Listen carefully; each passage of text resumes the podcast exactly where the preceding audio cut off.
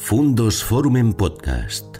Historias y personajes que nos ayudan a comprender el mundo. ¿Qué tal amigos? ¿Cómo están? Bienvenidos a un nuevo encuentro en nuestro canal Fundos Forum, en el que ya saben, en nuestro ciclo de encrucijadas, nos gusta siempre eh, brujulear un poquito sobre los problemas eh, del mundo presente, esos grandes, eh, esas grandes enigmas, esas grandes encrucijadas en las que nos encontramos y que a veces se analizan mejor a la luz de la historia.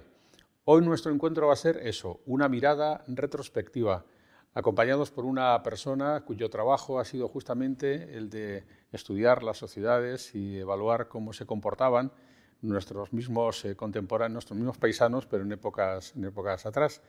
Y nos acompaña hoy Margarita Torremocha. Hola Margarita, muy buenas. Buenos días. Margarita Torremocha es eh, la primera mujer que ha sido catedrática de Historia Moderna de la Universidad de Valladolid y que ha estudiado muchos de los aspectos de la sociedad. Se ha centrado en la delincuencia, ha estudiado también la historia de la Universidad de Valladolid, en la cual hoy nos encontramos, ha estudiado las fiestas eh, pero sobre todo ha estudiado mucho la función y el papel de la mujer en las sociedades que son de su ámbito docente. Eh, un trabajo apasionante, un trabajo de investigación. Somos, o son ustedes, en este caso los historiadores, privilegiados en Castilla y León porque tenemos instrumentos como el archivo de Simancas o Chancillería, que son auténticos tesoros para los historiadores, yo diría que mundiales. ¿no? Sí, sí, sin, sin ninguna duda. Em, yo como apasionada de la historia em, siempre lo pensé, que era, era un privilegio si se estudiaba historia hacerlo en Valladolid y luego fue el siguiente paso, si se estudiaba historia en Valladolid siempre pensé cómo no voy a ser modernista. Si los archivos que en todo el mundo se, eh, necesitan para estudiar su historia, porque aquí tenemos eh, el, archivo, son dos archivos generales, porque luego tenemos otros muchos particulares de una gran riqueza, pero el archivo eh, general de Simancas, que corresponde al archivo de la monarquía hispánica en su etapa imperial, eh, donde podemos encontrar datos mm, de todo el mundo conocido, eh, datos que son fundamentalmente utilizados para hacer historia política, pero también para otras eh, muchas cosas. Y, el archivo, quizá a lo mejor mm, de menos difusión internacional, pero mm, igualmente interesante, que es el archivo de la Real Chancillería. Este es un archivo que no corresponde a, esos órganos de poder de la monarquía hispánica, como eh, ocurre con el de Simancas, sino que es un archivo que es eh, donde se han recopilado casi todas las fuentes que se han podido de un gran tribunal, de un tribunal que para los vallisoletanos era de primera instancia, pero que para el resto del reino de Castilla, del Tajo hacia el norte, era un tribunal en la apelación con lo cual era un tribunal muy grande que, mm, al que iban los juristas mejor preparados, en, el ranking de las profesiones se iba ascendiendo, había otra chancillería en España que era la de Granada, pero generalmente de Granada se ascendía como mejor puesto a la chancillería de Valladolid, había salas de lo civil, de lo social, había, estaba toda la documentación de los vizcaínos, estaba la sala mayor de Vizcaya, y eh, estaba también eh, la sala de hijos d'algo, donde se daban las patentes de hidalguía que tanto importaban en aquella sociedad estamental. Eh, todo ello yo no, sé decirlo, aunque me lo han explicado muchas veces cuando lo he visitado con los alumnos y con otras gentes, em, y que lo pueden visitar todo el mundo que quiera, hace kilómetros y kilómetros de documentación. Y la documentación judicial, que es eh, la que yo trabajo más los últimos años, es una documentación riquísima, eh, no para conocer solo los delitos y los delincuentes, para conocer las, sociedades. Y sobre todo en una sociedad como esta, eh, que es una sociedad que no tiene el concepto de intimidad. El concepto de intimidad va a ser burgués, va a ser decimonónico. Y en estas sociedades lo que pasa en las casas, lo que pasa en los recintos, parece que es todo mucho más público. Y lo que nos dicen los testimonios también lo es, es de una riqueza eh, impresionante. Yo creo que no habría ninguna novela histórica que pudiera llegar a alcanzar la riqueza que muchas veces encuentras cualquier mañana en un pleito investigando en la Real Chancillería. Pues sabedores que tenemos ese tesoro, el de la Chancillería, también el del archivo de Simancas, y sabedores, afortunadamente, de que no tenían intimidad, no les parecía que fuera un factor relevante. Eh, Margarita ha escrito, entre otros muchísimos libros, lo hablaremos de ello, una monografía sobre la violencia intrafamiliar eh, ante los tribunales en los siglos XVI y XIX. La familia Margarita era como un pequeño reino y el rey era el padre de familia y podía ejercer la violencia sobre el resto de los miembros de la familia, también sobre su esposa. A ver, eh, así e, ese era el discurso mm, oficial, más o menos. Eh, el rey em, está a la cabeza de sus reinos y puede corregir a sus súbditos. En los mismos términos estaría la corrección del padre de familia, cabeza de la pequeña república del hogar, que debe corregir. Em, y debe, o sea, cuando se dice debe corregir es una obligación. Eh, por lo tanto, si él en su casa em, tiene una mujer que responde, como diría cualquier texto de confesor, a mm, ser em, callejera, parlera, despreocupada, que no tiene la comida a su hora puesta en la que sale con las amigas y un largo etcétera, esa es una conducta que debe corregir. Luego hay que ver la valoración de la corrección. Pero si no se la corrige, él estará haciendo mal y sus propios vecinos entenderán que no, que no está a la cabeza, que, no ejerce la responsabilidad de padre de familia. Lo mismo ocurriría, por supuesto, con sus hijos, eh, a los que debe de corregir, y si eso eh, supone castigar también, y, también a los criados. Los criados, las criadas, eh, de haberlas en la casa, caerían más dentro del ámbito de la mujer. En ese caso, la mujer eh, que es la que controla el hogar y por lo tanto las criadas que atienden al hogar, estaría eh, obligada también a corregir a sus criadas. Pero estamos en una sociedad estamental. Em, eso significa que se permite, es decir, eh, se permite la corrección, pero si, mm, como dicen algunos pleitos, la pegaba sin merecérselo decir, eh, Sin causa justificada. Claro, ahí está. En esos casos, quiero decir que de la misma manera em, que, hay en algunos, que en algunos casos los golpes del marido se pueden entender por la comunidad, por el vecindario, por el confesor, em, mm, pueden no entenderse cuando ellos bien saben, como dicen en muchas ocasiones, que esta mujer ha estado todo el día en casa, que solo salió a misa, que está recogida, que cocina, que cose si tiene que coser, pero que su marido llega tarde, borracho. Entonces, es decir, que eh, mm, en teoría está justificada la corrección. Excederse en la corrección es lo que no está justificado pero eh, luego hay que medir ese exceso. Luego mm, nosotros cuando lo vemos en los tribunales, pues tenemos que estudiar sobre todo el discurso jurídico que, utilizan los agentes, eh, sean abogados, sean eh, jueces o fiscales, eh, donde interpretan si se ha excedido o no se ha excedido. Porque ¿quién pleiteaba en esas circunstancias? ¿Era la mujer la que se defendía ante el tribunal? ¿Eran los vecinos? ¿Era la familia de se suele, Se ha dicho en muchas ocasiones pues, que, eso, que la mujer solo iba normalmente a, estos, a estas cosas de la mano de un varón, eh, nos encontramos eh, a, mujeres que acuden ellas solas, eh, mm, acuden para hablar de malos tratos, no siempre. A veces lo que, lo que quieren es pedir no un divorcio, sino una separación de cuerpos, una paga, que, se marche, pero una paga. o, mm, es decir, y en ese discurso acaba apareciendo que se le se le ha golpeado. En otras ocasiones eh, esos golpes son rechazados de tal manera por la comunidad que si estamos en el siglo XVI o XVII suele ser el párroco o que o bien lo conoce o le dan aviso. Si estamos en el XVIII y sobre todo a finales del XVIII, los instaurados eh, por la Ilustración alcaldes de barrio, que están más cercanos a la comunidad, son los que con conocimiento de ellos se lo notifican al alcalde del crimen que empieza a actuar de oficio. Pero hay veces que sí, hay veces que van las mujeres, es decir, esos malos tratos que pueden ser entendidos de muchas maneras, como encierros, a veces también se pueden dar en mujeres de la nobleza, en mujeres de la alta burguesía, es decir, que tampoco tenemos que pensar que eso es como ocurre hoy en día, que, unos casos de, violencia doméstica solo ocurren en ambientes eh, de marginalidad, se pueden dar en cualquier sitio.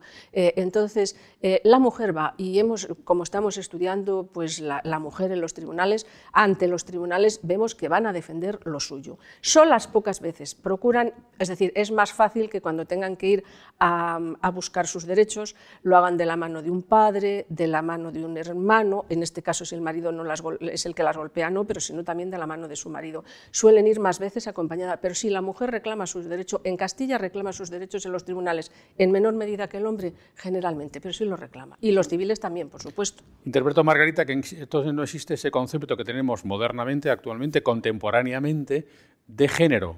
No existe como tal el género femenino y masculino a efectos del derecho, digámoslo así.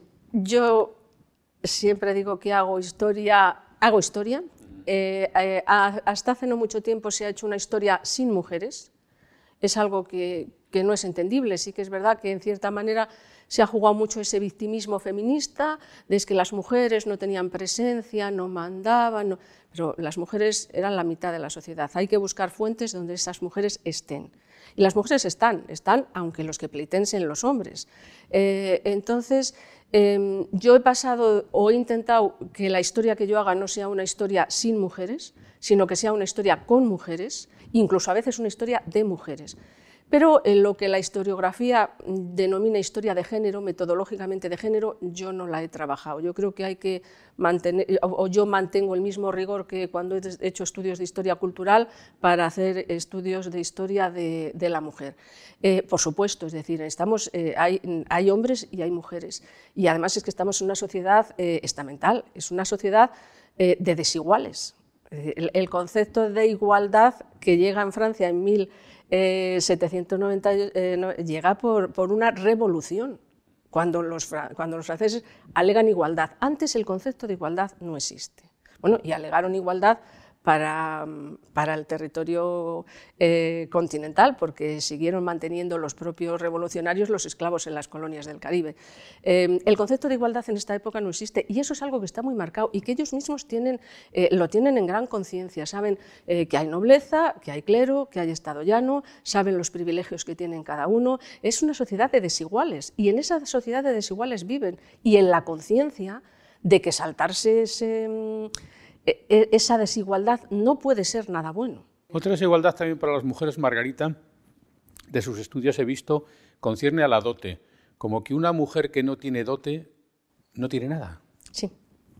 Una, a ver, em, durante cierto tiempo también, cuando, cuando esos estudios de la mujer no, eran sólidos, eh, se, se, ha podido leer, em, se metían monjas porque no tenían dote para casarse totalmente falso. Las dotes de los conventos em, eh, se piden en el 16, en el 17, época de crisis, todavía van subiendo cada vez más las dotes hasta que el propio rey interviene y dice que hay que frenar esa subida porque ah, es la ley de la oferta y la demanda. Hay muchos padres que quieren meter a sus hijas en un convento, eh, con lo cual, mm, como los conventos mm, hay un freno, se frena también el número de, de fundación de conventos con respecto al 16, no dan cabida para todas esas peticiones. Se pueden permitir ir subiendo y subiendo eh, la dote a, mil ducados por encima, eh, es decir, que, entrar en un convento eh, exigía también una dote, exigía en muchas ocasiones pagar el primer año de noviciado, que era como el que pagaba un internado, que no todo el mundo lo podía pagar.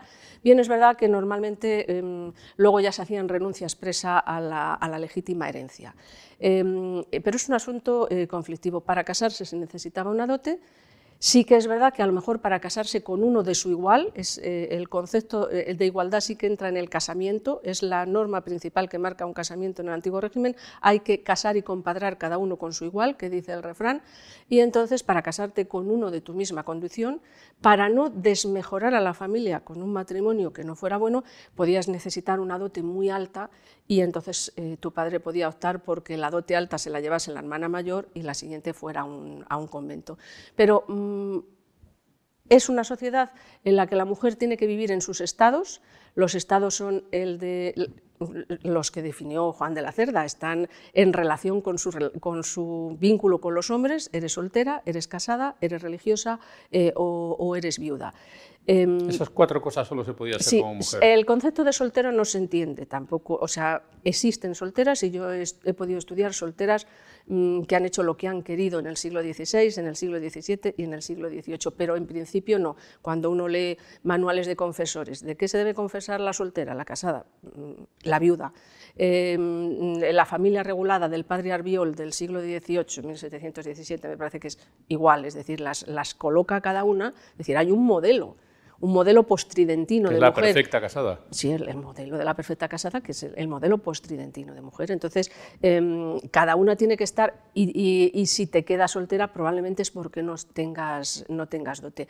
Necesitas una dote o necesitas integrarte en alguno de esos grupos De tal manera que, por ejemplo, para sacar a las mujeres de la prostitución, las soluciones buenas que hubo en el siglo XVI, XVII y XVIII era crear obras pías donde se las diese esa dote de la que carecían para que se pudieran reintegrar o casándose o metiéndose en un convento. Esta sigue siendo una encrucijada hoy en día y por eso me apasiona escuchar a Margarita en este eh, ciclo nuestro de encrucijadas, porque, eh, porque es verdad, sigue habiendo muchas cosas que conciernen a este tipo de anomalías. Em, hay un refrán que usted menciona que es entre eh, padres, hijos y hermanos nadie meta mano, que también a veces pasa en las familias cotidianamente, que a veces los conflictos son cuando uno intenta intervenir en ese tipo de relaciones intrafamiliares. Es muy apasionante. Y otro aspecto que usted ha estudiado también, que uno lo piensa y se imagina, sería terrible, las cárceles de mujeres en esa época. Eh, cómo se trataba a las mujeres que eran condenadas, que habían incurrido en la delincuencia, ¿Cómo era ese mundo o ese submundo, Margarita? Solo añadir una cosa, ese entre padres, hijos y hermanos, que es un refrán castellano, que yo creo que es bastante conocido, eh, tiene su correspondencia en, eh, en, una ley. Es decir, se le pide a los corregidores, que son los agentes de justicia en primera instancia, que si el asunto, aunque sea delictivo, problemático o conflictivo, no ha salido del marco familiar, que la justicia no intervenga. Solo cuando ya haya salido, haya saltado, eh, cause escándalo público, entonces mm, eh, tiene que intervenir la justicia. Si no, y eso se ha heredado, sí que es verdad que de algunos de esos asuntos, que son violencia familiar entre, hombre, entre marido y mujer, entre padres e hijos, eh, no salen porque ese concepto sí que se ha mantenido de los vecinos que ellos en su casa hagan lo que quieran. En ese sentido sí que se ha incorporado. hay un derecho de familia, es una rama del derecho que estudia eh, con respecto a la cárcel, bueno, pues em, el tema es, eh, es, un tema muy bonito, andando siempre en fuentes de tribunales, pues e, el, último apartado de todo, de todo expediente que estudiaba podía ser la sentencia y en la sentencia una pena de cárcel. Em, e, la primera idea es que en el antiguo régimen una cárcel podía ser cualquier cosa, es decir, en cualquier pueblo de, eh, Castilla, Castilla en sentido amplio, todo el reino, eh, una persona cometía un delito y entonces el alcalde del pueblo, el corregidor de la ciudad, si era ciudad solía tener cárcel, pero eh, podía decir que se le ponga preso en el pajar de tal persona y que le custodie fulanito. Eso podía ser ya una cárcel y así hubo en muchos ámbitos rurales. Pero claro, eh, aquí en, concreto en Valladolid, he eh, hablado que tenemos eh, un Tribunal Supremo, el, Tribunal de Apelación de toda la zona norte, lógicamente tenía una cárcel mm, de otras características y esa cárcel se menciona muchas veces. ¿Dónde estaba situada, Margarita? cambió bastante de... a veces estuvo en la propia Chancillería, pero cambió, estuvo cerca, la de mujeres, por ejemplo, estuvo cerca de San Lorenzo, en alguna ocasión, en la cárcel que se llama Galera, eh, actualmente, eh, fue cambiando em, de, espacio y no siempre hubo. La legislación establecía que hubiera una cárcel de hombres y mujeres porque no se quería mezclar hombres y mujeres.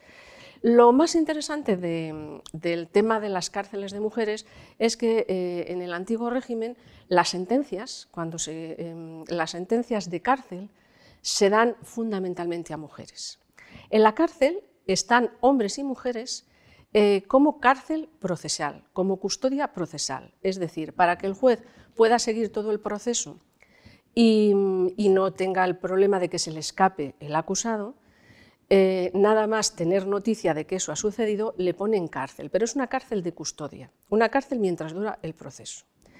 Cuando se termina el proceso, las sentencias, si son para hombres, normalmente son unas sentencias ejemplificantes, por una parte, pero por otras también prácticas.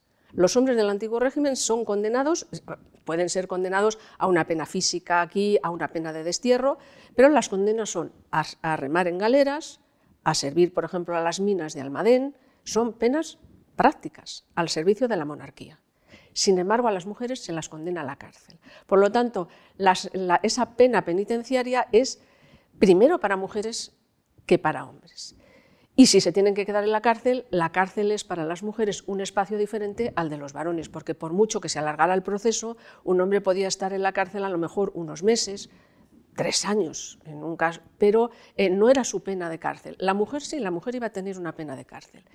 Y curiosamente aquí en Valladolid hubo una de estas solteras, estas que, bueno, que la, eh, mucha, mucha parte de la historiografía la ha hecho monja porque como que soltera no podía ser, como siempre decimos que no había solteras, pero era soltera. Eh, se llamaba Madalena de San Jerónimo, de origen eh, vasco, y em, tuvo mucha relación con Felipe III cuando la corte estuvo aquí en Valladolid. Y esta mujer la pidió Felipe, que em, trabajaba mucho con las prostitutas y con el mundo de las mujeres desarraigadas, eh, la pidió que hiciera un tratado eh, sobre mm, cómo, eh, encerraría, cómo había que encerrar a las mujeres. Y entonces ella escribió un tratado muy conocido que decía que si a los hombres se les mandaba a las galeras, que se hiciera en cada ciudad una casa, casa llamada galera, el título es muy largo y decía que en la puerta pusiera casa galera donde se cierran a las mujeres desvergonzadas, mm, bueno, un montón de adjetivos todos sinónimos, Em, y que allí se las tratase con el máximo rigor. Que, era un tratado que ella hacía de mujer contra mujeres, que se las tratase con rigor, eh, que hubiera una sala especial de castigo, eh, distribuye cómo sería todo el recinto carcelario. Y em, ese tratado tuvo mucho éxito, pero yo he llegado a la conclusión, estudiándolo, que tuvo más fortuna, digamos, editorial y de citaciones, tanto en el siglo XVII como en el siglo XX y XXI, que en realidad. Entonces había otra serie de juristas, de personas que trabajaban en los tribunales, como Cerdán y Tallada en el eh, Reino de Aragón o Cristóbal Herrera aquí, eh, que habían escrito ya sobre las cárceles de mujeres con más tino jurídico, pero ella tuvo fortuna en lo social y con el rey. A partir de entonces empieza a haber cárceles de mujeres en muy pocos sitios y se las denomina galeras, por esa iniciativa que tuvo Madalena de San Jerónimo. Mm, lo normal era que si una mujer cometiera un delito se la juntase con los hombres de y en muchos casos que se buscasen otros espacios de custodia. A veces fueron los monasterios, cosa que el concilio de Trento recomendó que no se hicieran, pero a veces se las castigaba y se las recluía en un monasterio, a veces en determinadas eh, casas. Entonces, em, a partir de ahí Valladolid, que tenía mucho personal em, eh, penitenciario, casi siempre procuró tener unos espacios separados para hombres y para mujeres, aunque los alcaides, cuando dependía de la Real Chancillería, eh, normalmente eran eh, lo mismo. Em, si tenemos en cuenta que cuando se estaba en la cárcel, aquel Estado moderno o, si lo podemos llamar así, no se encargaba ni de alimentar ni de subsistir a los que estaban prisioneros, es decir, ellos tenían que pagarse su propia estancia y su propia comida mientras estaban presos, esto para las mujeres creaba una dificultad grandísima, porque muchas a lo mejor habían, eran presas por un pequeño hurto, a veces hurto doméstico de criada en casa del amo, eh, una prostituta, hay algún parricidio, pero generalmente delitos de sangre menos. Eh, entonces, estas mujeres eh, se veían en las cárceles teniendo que pedir mm, a través de un papeleo que para ellas era complejo, una, ayuda mm, de justicia gratuita que había aquí en Valladolid un importante colegio de abogados desde 1595 y siempre tuvo dos eh, abogados que atendían a los pobres, pero también pedir comida a título de gratuidad y a muchas de ellas se las encerraba con los hijos.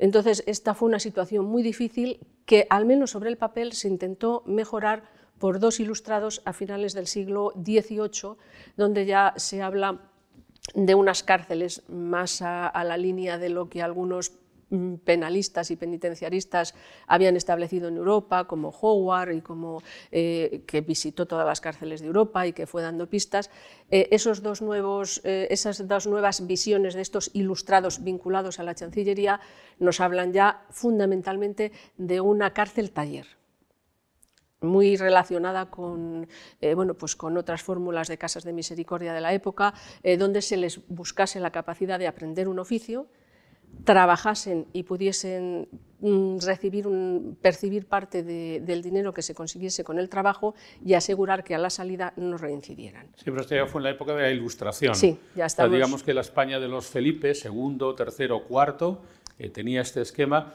Claro, estamos hablando del siglo de oro, pero este no es un aspecto especialmente dorado de nuestra sociedad. No, la cárcel de Sevilla, por ejemplo, sí que, bueno, porque tuvo algunos clientes ilustres como Cervantes y eh, sí que ha sido más estudiada de una manera más de, divulgación, quizá de las de España la que mejor se conozca es esta, la de Sevilla, eh, pero mm, la que tuvo probablemente un mayor número de, de personas, hay que pensar que a la Chancillería de Valladolid no hablo solo de mujeres, hablo también de hombres, todas las jurisdicciones privativas que sentenciasen a pues eso, a, Galera, a Minas, eh, traían aquí a sus, a sus, presos, a sus condenados, y luego salían todos en las famosas cadenas de presos, que también Cervantes vio eh, hacia la costa o a donde se, les fuera a dirigir. Eh, por lo tanto, tenían los que condenaban ellos mismos y los que condenaban jurisdicciones eclesiásticas, jurisdicciones reales de menor rango y otras jurisdicciones privativas, de tal manera que se podían llegar a congregar un número altísimo y cuando ves las listas de presos y al día siguiente quedan dos, tres y unas mujeres, que son las mujeres son las que no salen. Eh, pero se van congregando y cuando, cuando ya llegan las ayudas eh, se les dirige o a los puertos del Mediterráneo o a los del norte de África. Otro de los aspectos que Margarita ha estudiado profundamente en un país en el que la picaresca es un género literario es eh, la historia de la delincuencia. Una cosa que no solemos tener muy en cuenta cuando hablamos de la historia, que habitualmente versa sobre los reyes, las dinastías, los validos, pero la delincuencia también es un aspecto de la sociedad muy importante. Eh, ¿Qué tipo de delincuencia había en el siglo de oro, en el siglo XVIII, Margarita? ¿Cuáles eran los delitos más eh, frecuentes? Háblenos un poco de eso. Bueno, eh, la delincuencia estaba, la corrupción, por ejemplo, estaba, pero yo no, no, suelo estudiar historia política, pero ahí tenemos a, a Lerma, que tanto se paseó por las calles de Valladolid, eh, que decía el, poema que para no eh, morir ahorcado el mayor ladrón del mundo se vistió de colorado, es decir, se hizo cardenal. Em, y, se, fue a Lerma, eh, desterrado a su pueblo porque no podía... antes a don Rodrigo Calderón sí que le, pasaron por la horca. sí que le pasaron por, por la horca. delincuencia, mm, no estamos hablando de ese tipo de corrupción política, de, de fraudes. Em, hay estudios em, en los que sí que podemos hacer claramente una, diferencia de eh, género, de, entre hombres y mujeres. Eh, la delincuencia masculina, a ver, eh, hemos de tener en cuenta que nosotros no tenemos un código penal hasta 1822, no hay una codificación. Por lo tanto, no hay unos tipos penales, pero los historiadores metodológicamente hemos reconstruido algunos Realmente la ley que mejor nos definiría eh, los delitos o la que nos apoyamos casi siempre son las partidas, o sea, nos iríamos a la Edad Media, ahí nos definen una serie de, tipos delictivos y son diferentes para los hombres que para las mujeres, eh, porque incluso hay delitos que se consideran delitos en la mujer y no en el hombre. El hombre puede tener delitos de sangre, eh, hay más homicidios, parricidios incluso, em, hay más cuestiones de robo. Hay eh, un tema que ese sí que sería común, pero lo podemos ver luego con las mujeres, que son las, eh, injurias, em, hay delitos contra la, moral, em, pero sobre todo esos delitos más violentos que suponen sangre son mayoritariamente, eh, están en la balanza de los hombres. En cuanto a la delincuencia femenina, está bastante restringida encontramos algunas asesinas, asesinas de, bueno, pues pueden ser de hombres o de niños. Hace poco he trabajado yo el caso de, eh, una mujer que, va a sacar un niño a la casa de expósitos y solo una hora después la encuentran intentando matarle. Eh, hay asesinas, pero eh, fundamentalmente los delitos que se siguen contra ellas estarían en los que llamamos delitos contra la moral sexual o relacionados con la moral sexual, em, delitos eh, de injurias y de palabra, que, son muy importantes en aquella sociedad, y eh, robos, pero generalmente pequeños robos. Hay que tener en cuenta, con respecto a los delitos de injuria, que se le atribuyen más a las mujeres porque casi toda la literatura misógina de la época, porque es, así, eh, la denomina parlera. Y una mujer parlera es una mujer mala. Entonces, si tú no tienes contención, pues es más fácil que insultes. Pero cuando insultas, Em, estás atacando la honra de esa persona y la de todo su linaje. Y entonces no solo va a ser la mujer la que vaya a los tribunales en defensa de su honra, sino que va a ir su padre, su hermano. Entonces, em, bueno, hemos hecho bastantes estudios sobre esas injurias, eh, no solo en Valladolid, el equipo con el que yo trabajo, también eh, profesores de otros, de, incluso eh, recientemente en Navarra ha salido una especie de diccionario de insultos. Simplificando, cuando se insulta a la mujer se la suele llamar o algo similar. Es decir, los insultos hacia la mujer casi siempre van en eh, la misma dirección. Y si le están llamando esto, están insultando o al padre, o al hijo, o al marido, em, de tal manera que em, podía infamarla. Y hay una infamia social, que es malísima, y hay una infamia legal, que queda también detrás de algunas condenas. Pero mm, si tú no tienes fama, si tú no tienes honra, por ejemplo, ante los tribunales, eh, tu testimonio servirá menos. No es lo mismo el testimonio de una mujer con fama que de una que no tiene fama. Y en algunos delitos, como el estupro, si tú no tienes fama directamente no te puedes permitir denunciar, porque solo afecta a las mujeres honestas. Eh, entonces, eh, infamar a una persona era muy importante en el antiguo régimen. Insultan hombres y mujeres, pero mm, claro, como los hombres tienen una tipología de delitos mucho más amplia y más variada y con casos más fuertes, pues parece que tiene más peso dentro del de las mujeres. Después estarían esos robos, robos de... Mm, eh, robos a veces que las criadas hacen en las casas donde sirven, eh, robos de, una mujer a otra. Normalmente no son cosas de una gran entidad. Por ejemplo, un robo sacrílego, pues es muy difícil que encontremos a una mujer.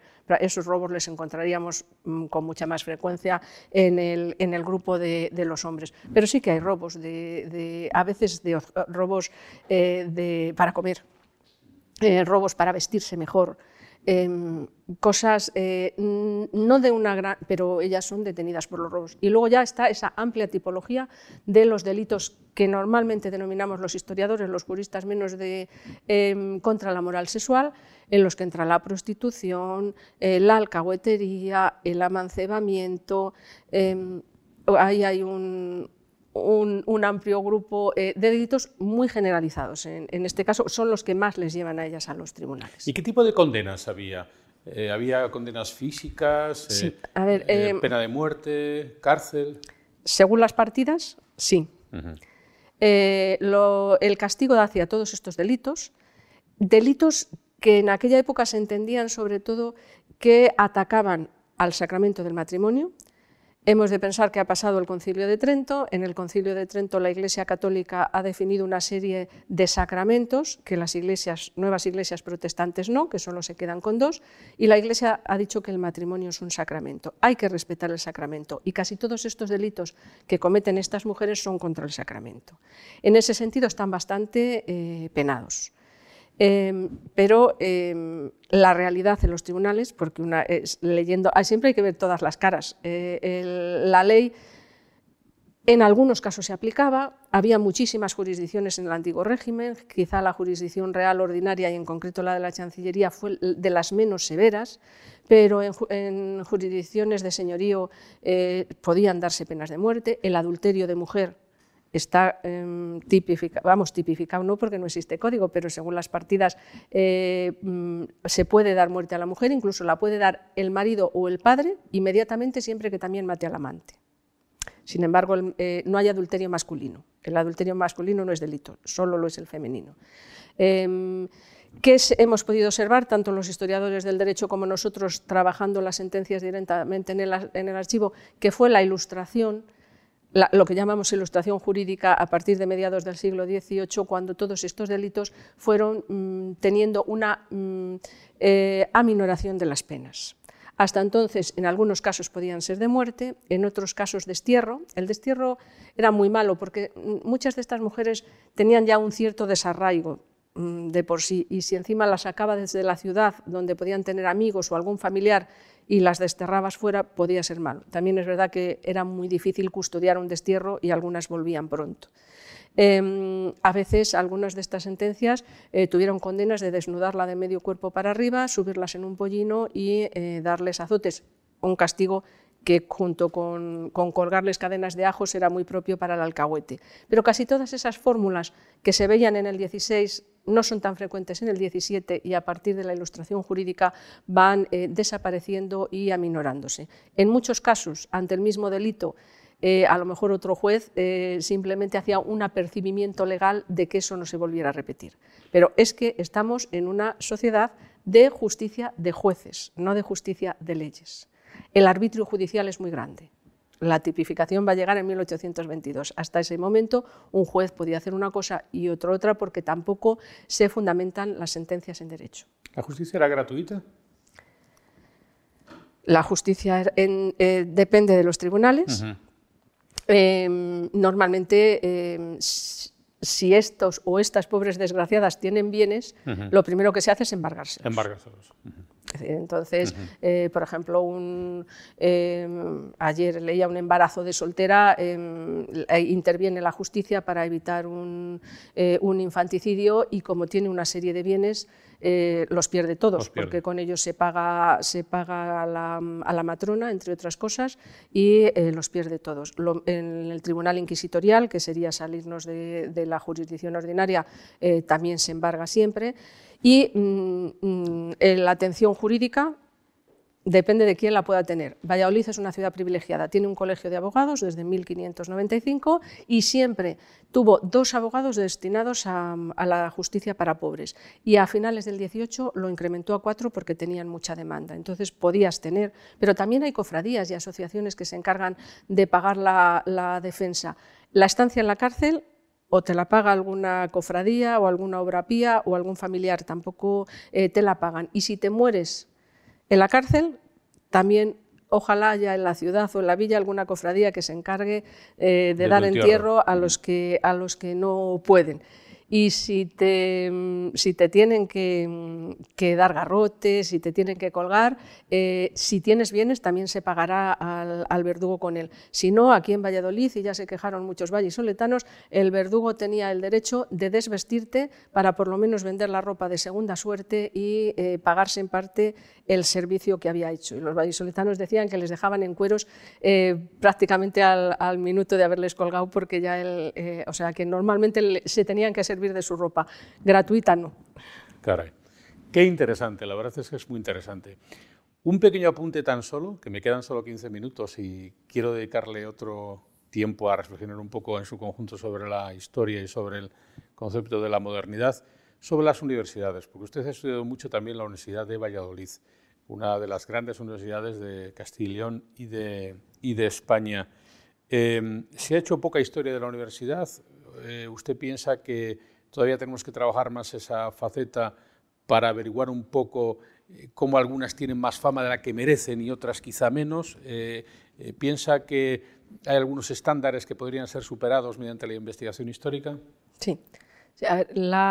afortunadamente, la historia de las universidades no, no tuvo fortuna historiográfica como otras instituciones, eh, hasta el siglo pasado. El siglo pasado hubo eh, bueno, dos historiadores pioneros, los hermanos Peset de la Universidad de Valencia, por ejemplo, que iniciaron desde los años 80 eh, congresos periódicos, vinculación con, con, otros grupos de estudio de las universidades y luego se siguió fundamentalmente desde Salamanca, en un grupo de investigación en el que yo he formado parte durante mucho tiempo. Pero hay mucha desigualdad en los estudios. Valencia está muy bien estudiada, pero Salamanca está muy bien estudiada. Eh, Salamanca tiene muchísimos estudios, ha tenido eh, un instituto de, estudios dirigido por el profesor Rodríguez San Pedro eh, que les ha permitido hacer muchísimas publicaciones, estudiar muchos ámbitos, porque la universidad se puede estudiar desde muchos perfiles. No es lo mismo eh, la universidad de los estudiantes que la de los catedráticos, que la del personal administrativo y de servicio. Yo creo que haber, escrito sobre los tres en, algún momento dado, pero cuando a mí el profesor eh, Teófanes me propuso este tema para hacer mi tesis doctoral, Valladolid no contaba nada más que con un trabajo, una tesina de las de entonces, eh, y creo que no publicada para la Edad Media. Eh, una institución como esta de la que han salido em, pues los mejores, a lo mejor, em, teólogos que fueron al Concilio de Trento por parte de, la monarquía, eh, donde han salido tantas y tantas figuras eh, relevantes en el mundo de las leyes, de la medicina, alguno también, pero en general personas muy relevantes. Esta universidad ha, tenido pocos estudios, teniendo en cuenta que tiene un magnífico archivo que reúne toda nuestra historia, bueno, con sus limitaciones, para la época de las comunidades tenemos ausencias, pero em, yo centré mi estudio en, el siglo XVIII, en el siglo de la Ilustración, que es cuando realmente eh, se produce un cambio. Hay cosas que conocer, sí, las universidades eran instituciones muy diferentes a lo que nosotros pensamos ahora, pero nos permiten em, conocer pues, eh, cómo era la selectividad del antiguo régimen, que era un examen de latín. Pues el examen de latinidad era lo que necesitabas de, entrada. Em, y, si habías aprobado el examen de latinidad, había un, escribano que te hacía una, una ficha que era como, como tu carnet de entrada a la universidad. Y entonces ahí decían si eran altos, bajos, si tenían una cicatriz encima de la ceja, eh, si tenían barba. Eh, tenemos un poco el, incluso el retrato de casi todos los estudiantes que se matricularon, y la edad que tienen, 18 años más o menos. Bueno, pues a partir de muchas de esas fuentes hemos podido estudiar mm, grupos de edades y ver cuál era la media a la que llegaban a la universidad, la media a la que se marchaban, pero siempre teniendo en cuenta que hay dos grandes tipos de universidades las mayores, Salamanca, Alcalá y Valladolid, y eh, las menores, que son todas las demás, muchas de las cuales desaparecieron a principios del siglo XIX. Pero hubo muchas, hubo muchas fundaciones universitarias, de tal manera que cuando oímos el término de licenciado en la literatura, licenciado Vidriera y otros tantos de la literatura, yo siempre pienso, sería de una universidad menor, porque eh, Alcalá, Salamanca y Valladolid, eh, cuando uno salía de la universidad, salía con el grado de bachiller como ahora decimos soy graduado y hace poco éramos licenciados. Salía con el grado de bachiller. El grado de bachiller les, le tenían el noventa y tantos por ciento de los estudiantes. La licenciatura era una licencia para ser doctor y el doctorado era conseguir la borla de doctor, la máxima graduación académica, que tanto antes como ahora solo se exige al profesor universitario, como exigencia solo al profesor universitario.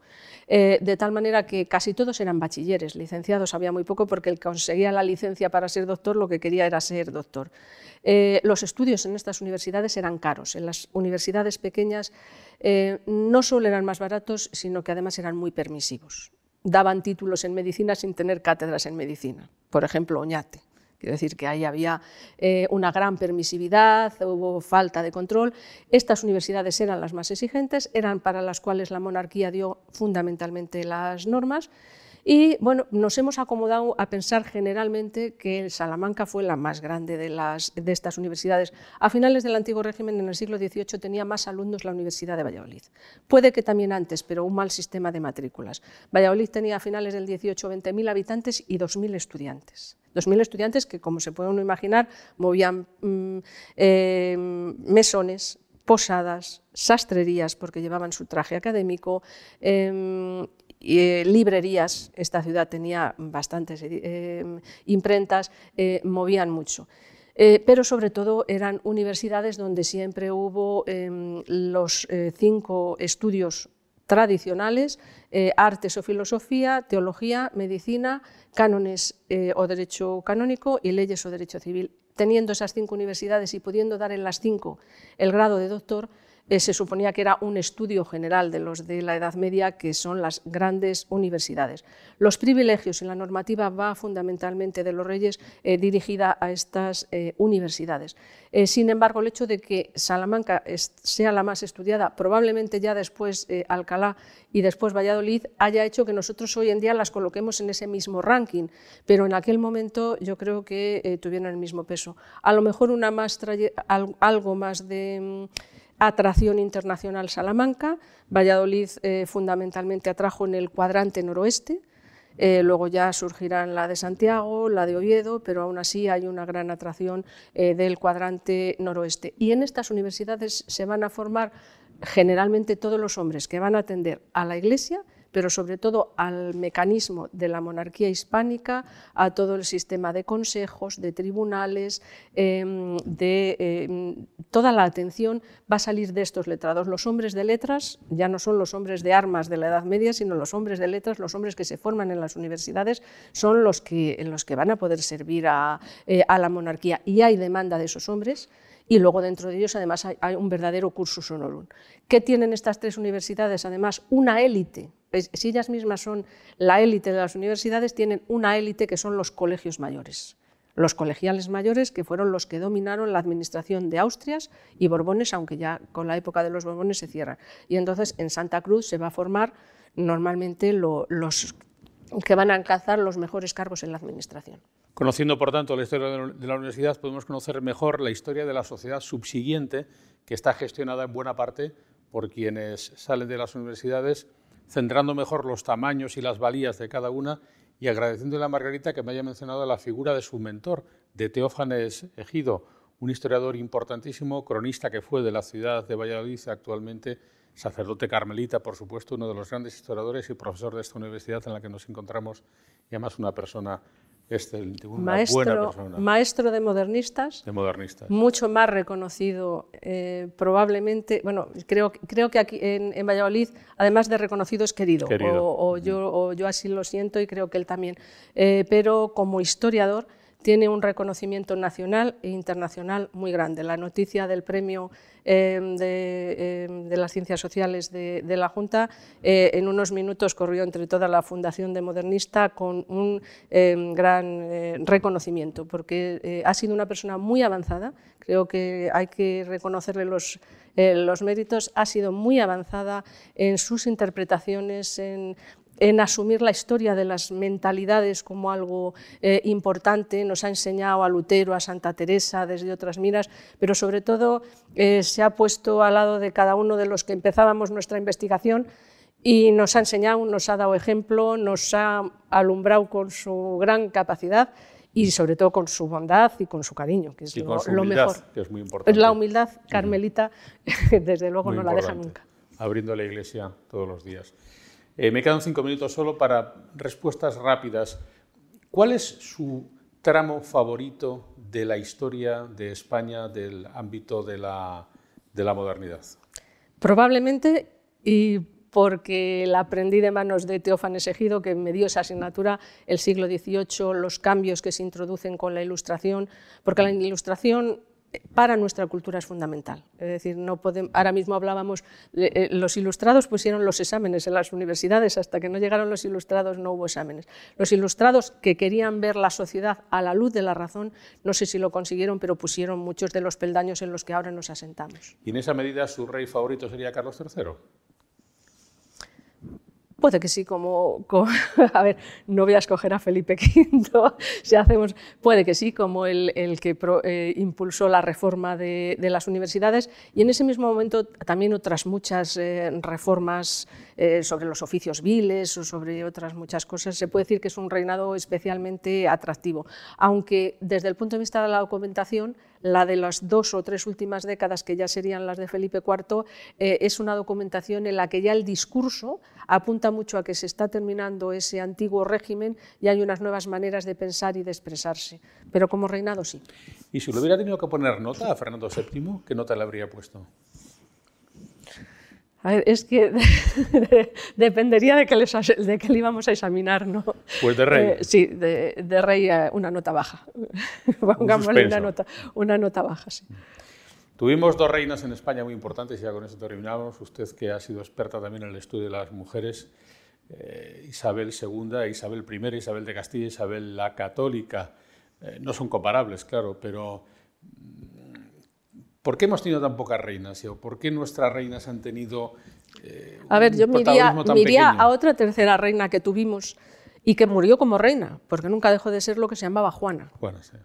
Eh, lo de la mal llamada loca. Claro, lo de Juana es terrible. Eh, en ese estudio de las fiestas, cuando uno lee los, em, los discursos fúnebres que se hacen a la muerte de Juana, Juana muere en 1555 dos años y pico después va a morir su, hijo.